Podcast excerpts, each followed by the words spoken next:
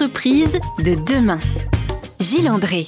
Nous sommes donc avec Léa Thomasin à propos d'Elo Asso. Si je comprends bien, votre modèle économique repose sur les dons que nous faisons quand nous utilisons vos services. Exactement. C'est assez euh, étonnant comme modèle économique. Ça, nous vaut souvent euh, quelques levées de sourcils, euh, puisque Hello Asso a effectivement un, modèle très singulier. il n'y a pas de, coût d'inscription pour les associations qui utilisent la plateforme. On ne prend pas de commission sur les paiements qui sont faits sur notre plateforme, ce qui est pourtant gérer un modèle classique quand on fait du paiement sur Internet. On pourrait imaginer que vous preniez 10 ou 20% au passage. Pas du tout. tout, tout ce qui va être versé par un contributeur sur Hello Asso au profit d'une association est 100% versé à l'association. Il n'y a pas de commission des Euh, et à la place de ça, on va proposer à la personne qui justement achète un billet au profit euh, d'une association de laisser, s'il le souhaite, en plus une contribution volontaire pour financer le développement des LOASO. Et ça, ça suffit à financer votre entreprise qui aujourd'hui compte plus de 100 salariés. Oui, alors ça n'a pas toujours été le cas parce que c'est un micro-revenu, puisqu'il faut savoir que les personnes vont laisser en moyenne 1,80€ au moment de leur paiement. Donc on est vraiment sur des toutes petites, euh, toutes petites sources de revenus. Euh, mais Par contre, il y en a énormément. exactement. Et donc aujourd'hui, effectivement, c'est un modèle qui permet euh, à Hello Asso bah, d'avoir de la rentabilité sur son activité et donc qui nous permet de couvrir nos charges. Et surtout, c'est un modèle auquel nous, on est très attachés parce qu'il permet bah, de rendre notre service accessible à toutes les associations. Il n'y a pas de coût d'entrée. Les associations, beaucoup d'entre elles vivent avec des bénévoles, beaucoup d'entre elles ont aussi des petits budgets de fonctionnement et n'ont pas nécessairement les ressources financières pour euh, bah, avoir des outils euh, euh, payants. Donc déjà, on permet à toutes les associations de venir. et ça, cette notion d'accessibilité était clé. Et d'autre part, moi, je suis assez attachée au fait de laisser le choix aux personnes de rétribuer le service. et c'est aussi le modèle du cinquième site le plus visité dans le monde, Wikipédia. Wikipédia, euh, c'est les personnes qui vont juger utile ou non euh, de financer Wikipédia et de laisser un don selon ce que leur rapporte Wikipédia. Et je pense qu'il y a aussi bien selon le bénéfice que eux ils en retirent personnellement et également selon, euh, l'adhésion qu'ils ont à la mission de Wikipédia sur l'accès à la connaissance et à la façon dont on fait Wikipédia. Et aujourd'hui, nous, c'est vraiment un modèle qui nous a inspiré quand on s'est lancé. On trouvait que un positionnement, on se dit, bah, on se met au milieu, on prend une commission, ça n'allait pas du tout, bah, ni avec nos valeurs, ni avec celles du secteur associatif. Et on avait une conviction qui est, bah, quand on parle au meilleur des gens, ils donnent le meilleur d'eux-mêmes. Et donc, on demande aujourd'hui à toutes les personnes, si elles le souhaitent, de laisser une contribution volontaire à l'OASO. Une sur deux choisit de le faire. Euh, aujourd'hui, on en est vraiment très fiers. Euh, bravo pour euh, la ligne éditoriale, pour l'esprit qui mm. se dégage de ce que vous décrivez. Nous sommes dans une émission d'entreprise. Je ne peux pas m'empêcher de vous demander, dans votre modèle économique, et vous avez eu la gentillesse de nous donner quelques chiffres, 1,80€ en moyenne par don.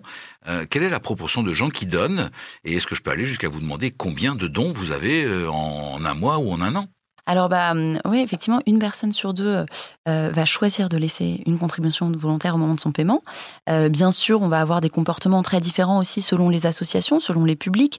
Euh, les étudiants vont être moins généreux, entre guillemets, mais de part aussi leurs ressources financières que des personnes qui ont des revenus qui leur permettent bah, plus facilement de laisser bah, ce petit geste en plus pour le développement du site. et après, aujourd'hui, par mois sur Eloasso, ça va être l'ordre de 600 000 transactions. Et donc, on en a à peu près bah, la moitié d'entre elles qui vont pouvoir donner lieu à cette contribution volontaire, avec euh, bah, de la variation aussi euh, selon l'année, le moment.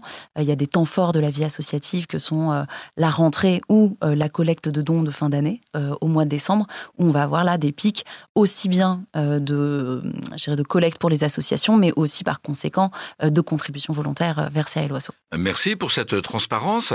Je comprends qu'il y a donc aussi cette possibilité d'utiliser votre plateforme pour faire des dons à des associations. Et, donc, il y a l'arrière-pensée qui est de le faire, vous faisiez allusion au 31 décembre, de le faire euh, juste avant le, relevé fiscal. Exactement, jusqu'au dernier moment, jusqu'à 23h55, qui est euh, un moment où on a toujours un pic de collecte sur la plateforme. Pourtant, les gens doivent être en train de festoyer pour le nouvel an à ce moment-là. Ah, pas tous. Il y en a qui sont sur leur téléphone portable en train de, faire des dons au dernier moment, et, tant mieux. Mais effectivement, les associations, beaucoup utilisent notre billetterie en ligne, mais beaucoup vont aussi se servir des loiseaux pour faire des collectes de dons. Elles peuvent également faire des campagnes destinées à un projet en particulier. Donc, c'est ce qu'on appelle le crowdfunding ou financement participatif. Et là, vont pouvoir présenter sur Helloasso bah, un projet avec un besoin de financement euh, de, par exemple, 2000 euros, avec une jauge, avec une valorisation de tous les contributeurs. Le dernier trimestre représente plus de 60% de la collecte de dons. Euh, et le mois de décembre est vraiment un pic. Donc, on a euh, cette tradition, je dirais que dans la culture française, mais qui est également vraie dans la culture anglo-saxonne, qui est que bah, la fin d'année, c'est un moment propice à la générosité. Et effectivement, on permet, nous aussi, aux personnes qui vont faire un don euh, au profit d'une association sur Eloasso de pouvoir bénéficier bah, d'un reçu fiscal qui va leur être envoyé automatiquement.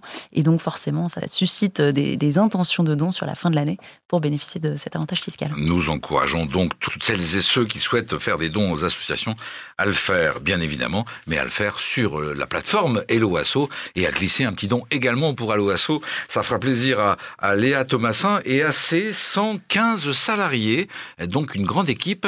Nous allons juste après la prochaine pause, évoquer votre cheminement à vous, votre itinéraire, ce qui vous a conduit à développer ça, et puis vers où vous allez, qu'est-ce que sera Eloasso dans quelques années. C'est dans quelques instants après cette pause. À tout à l'heure. Entreprise de demain. Gilles André. À votre avis, chères auditrices, chers auditeurs, combien de personnes en France ont déjà utilisé les services de Hello si quelqu'un sait nous répondre, c'est Léa Thomasin qui est avec nous dans les studios d'RZN Radio. On a une croissance euh, très importante. On a plus de 230 000 associations qui ont rejoint Eloasso euh, et un peu plus de, 7 millions de personnes qui ont euh, eu recours à Eloasso donc pour s'inscrire à une activité associative, pour rejoindre une association en devenant adhérent, pour faire un don à une association. Et c'est un peu plus de, 4,5 millions de personnes juste sur l'année dernière. Quel est le, profil type d'une asso qui utilise votre plateforme? Alors, il y a une vraie, vraie diversité dans les associations utilisatrices des LOASO qui est à l'image euh, de la diversité du secteur associatif on va retrouver tout de même à des grandes euh, catégories, notamment euh, la culture. C'est vrai que beaucoup d'acteurs culturels sont sous forme associative en France.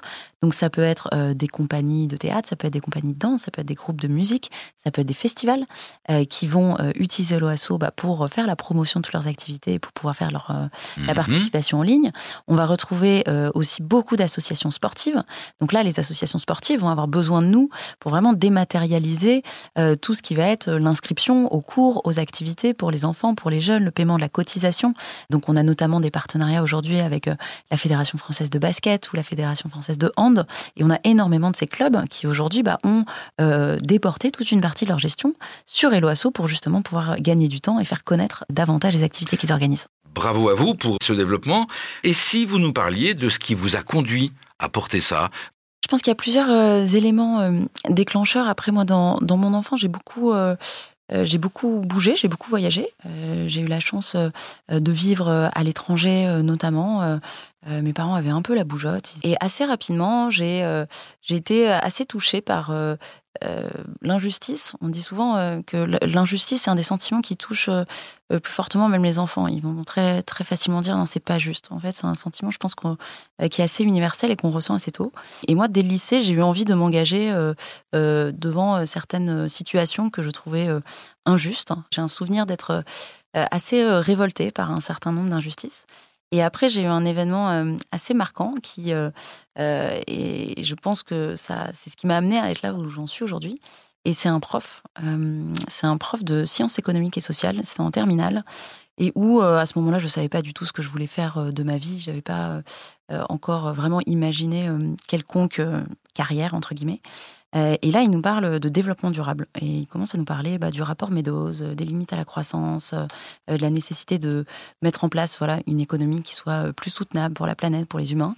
Et j'ai un souvenir précisément de ce cours. J'ai un souvenir de là où j'étais assise et, et je me suis dit, tiens, ça, ça me parle en fait. C'est un peu orienté bah, mon choix euh, euh, d'études. J'ai été euh, dans une école de commerce, mais qui avait une spécialisation, ce qui s'appelait à l'époque le tiers secteur, donc gestion des entreprises, l'économie sociale et solidaire. il y a un vrai choix déjà, il y a une vraie orientation. Ouais, une vraie hein. orientation. J'ai fait tous mes, mes, stages ensuite plutôt dans le domaine associatif. je me suis consacrée notamment beaucoup à la question des droits de l'homme, en particulier en Asie. j'ai trouvé ça passionnant, mais j'ai trouvé ça assez frustrant de mettre autant d'énergie et pour ne pas parvenir en fait à avoir un impact. Là, on se sent un petit peu, j'imagine, petite devant une on montagne. Se sent petite, mais et à ce moment-là, j'étais, je pense, assez utopiste. je le suis toujours, mais je voulais changer le monde. Et, et, donc je me suis dit, bah, il faut que je retourne faire un parcours de droit, plutôt droit de l'homme, pour être en capacité bah, de pouvoir avoir de, de, de l'influence, en tout cas de travailler là-dessus, pour essayer d'obtenir ce type de changement systémique. Et en fait, il y avait quand même un petit peu de cette frustration de me dire, à des moments, mais on cravachait, on travaillait pendant des jours, des jours sur voilà des pétitions pour les faire signer par un maximum de personnes, pour un temps de parole de une minute qui au final n'allait rien changer. Et je me suis dit, ok, en fait, il faut peut-être revoir l'approche et commencer par petit et chercher à avoir déjà un petit impact et de partir de là. Et donc c'est là où j'ai euh, plus découvert tout ce qui s'appelait, euh, euh, qui s'appelle toujours l'entrepreneuriat social. Et il y avait un lieu à Paris où il y avait un peu les pionniers de l'entrepreneuriat social. Ça s'appelait La Ruche. Maintenant ça a essaimé, il y en a plein à travers tous les endroits. Mais à ce moment-là, en 2008, à La Ruche, c'est quand même, euh, le début du début de l'entrepreneuriat social et qui est cette idée de dire, bah c'est des entrepreneurs, mais qui vont chercher à avoir un impact justement social ou environnemental. Et donc à l'issue de, de mes études, en stage de fin d'études j'ai atterri dans cet endroit-là. Et j'ai fait un mémoire, une recherche sur euh, le travail collaboratif et comment euh, ça pouvait être un accélérateur justement sur euh, les entreprises sociales et sur l'entrepreneuriat social. Et c'est là où j'ai rencontré Ismaël, j'ai rencontré Bruno aussi et a commencé à, phosphorer cette idée. Merci pour ce récit. Vous avez aujourd'hui la responsabilité d'une entreprise qui compte un peu plus de 100 personnes. vers quoi vous allez? Quelles sont vos priorités d'action? Qu'est-ce que sera le monde associatif demain? Nous allons partager tout cela ensemble dans quelques instants. À tout de suite. Entreprise de demain. Gilles André. Si vous nous rejoignez, nous sommes avec euh, Léa Thomasin, la créatrice d'Elo Asso, qui nous a expliqué son cheminement, qui nous a expliqué les différentes activités déclinées grâce à la plateforme Hello Asso qui permettent aux associations eh bien, d'être soulagées de beaucoup de tâches administratives et financières pour pouvoir se consacrer à l'essentiel. Léa, vous nous avez partagé votre, itinéraire euh, très marqué par une volonté euh, sociale, environnementale à impact. quel conseils on peut donner, quels conseils vous pouvez donner à quelqu'un qui est dans une entreprise euh, où peut-être cette prise de conscience n'est pas encore réelle Vaste, vaste question, vaste sujet. Euh, c'est vrai qu'Eloasso est une entreprise, on se définit euh, ce qu'on appelle un petit peu dans le jargon impact native. C'est-à-dire que c'est une entreprise qui s'est créée avec une mission euh, à euh, impact social, donc qui est celle euh, voilà, d'accompagner le développement des associations afin de favoriser partout le lien social. Il y a des entreprises qui se sont créées autour d'un objet qui n'est pas du tout celui à impact mhm. social ou environnemental. Et donc pour celle-ci, l'enjeu, c'est un enjeu plutôt de transformation. Et donc de voir comment, bah, petit à petit, l'entreprise peut déjà commencer par mesurer euh, aujourd'hui quel est son impact, euh, de mesurer son impact environnemental, de mesurer quel est son impact social, de mesurer quel est son impact vis-à-vis euh, sociétal aussi, vis-à-vis de ses parties prenantes, de pouvoir évaluer bah, comment elle va partager la gouvernance, comment elle va partager la valeur. et pour ça, il y a des outils qui ont été mis en place aujourd'hui. Et je pense que c'est des outils de diagnostic qui peuvent permettre bah, non seulement déjà de se dire bah, où est-ce qu'on se situe aujourd'hui, est-ce que mon activité, typiquement sur l'environnement, est-ce qu'elle a plus d'impact négatif que positif, comment je peux limiter l'impact négatif que j'ai. Euh, idem en interne vis-à-vis de ses salariés, qu'est-ce qu'on peut faire de mieux? Euh, Et en fait, ces outils, je trouve qu'au-delà de permettre bah, une première analyse, ça donne plein d'idées. Ça, ça, indique plein d'endroits, en fait, pour n'importe quel dirigeant d'entreprise, de dire, bah voilà, ça, c'est une autre manière de regarder ma société. Euh, et je peux aussi la regarder sous l'angle de l'impact. Donc, les, les points que je vous décris là, c'est un outil qui s'appelle l'Impact Score, qui est accessible en ligne sur Internet. C'est gratuit. donc, n'importe quel dirigeant d'entreprise aujourd'hui peut faire ce questionnaire et peut auto-évaluer sa structure. Et au-delà bah, d'avoir euh, le score euh, qui va lui être attribué, c'est vraiment un outil, je trouve, euh, très pédagogique pour commencer justement cette transition et de se dire ah bah en fait, c'est vrai que tel ou tel choix bah, de prestataire peut baisser mon impact carbone. Mon impact carbone, quel est-il? Quelles sont les poches de mon activité qui sont aussi les plus, consommatrices ou qui vont dégager plus de CO2 Et déjà de pouvoir bah, commencer par là. D'abord, euh, le diagnostic, l'outil de mesure. Vous préconisez Impact Score, un outil qui est accessible et qui va permettre euh, bien à chacun déjà un état des lieux. Et puis derrière, on détermine ses priorités d'action. Quelles euh, premières actions vous avez mises en œuvre, vous, chez vous?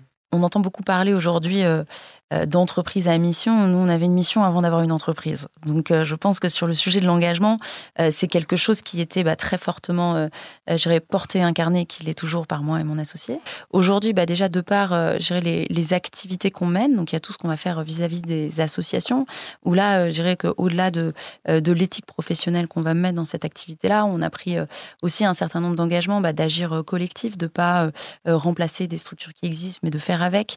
tout ça, pour moi, ça fait partie, euh, des, de, des valeurs qu'on a et du coup qu'on incarne aussi dans notre développement et dans notre manière de développer Eloasso. après, on a beaucoup travaillé avec l'équipe aussi et de se dire, bah, en fait, là aussi, je parlais tout à l'heure de changer le monde. Bah, changer le monde, en fait, ça commence aussi par changer la vie des personnes qu'on touche au quotidien. Et je pense qu'en tant que dirigeant d'entreprise, on a déjà une responsabilité très forte sur les personnes qui travaillent dans, dans notre entreprise et pour lequel bah, les décisions, le cadre, la politique qu'on va mettre en place vont avoir un impact très direct euh, sur leur quotidien. Là-dessus, on a, nous, une philosophie qui est beaucoup de, faire ensemble. Euh, typiquement, on a un fonctionnement d'entreprise qui est très euh, évolutif. On fait euh, tous les trois mois une rétrospective où on va réunir toute l'équipe et on fait un bilan tous ensemble de euh, qu'est-ce qui va bien, qu'est-ce qui va pas. Et on va tirer ensemble des plans d'action ensuite sur comment on fait évoluer euh, Eloasso. Parce que, vous le disiez, on est pas loin de 115 aujourd'hui. En 2018, on était 15. donc on a une très forte croissance. Et moi, je suis convaincue, et c'est la citation de Darwin, hein, que voilà, les espèces qui survivent ne sont pas les plus fortes, mais celles qui arrivent à s'adapter.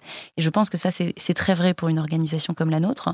Et idem, euh, même s'il y a des, fondamentaux, je dirais, de notre façon de faire, de notre culture, de notre ADN qui ne bougent pas, eh ben, l'organisation, elle évolue aussi à mesure qu'elle se renforce euh, bah, voilà, des humains, du collectif qui la compose. Et c'est toujours, euh, je dirais, quelque chose qu'on écrit ensemble.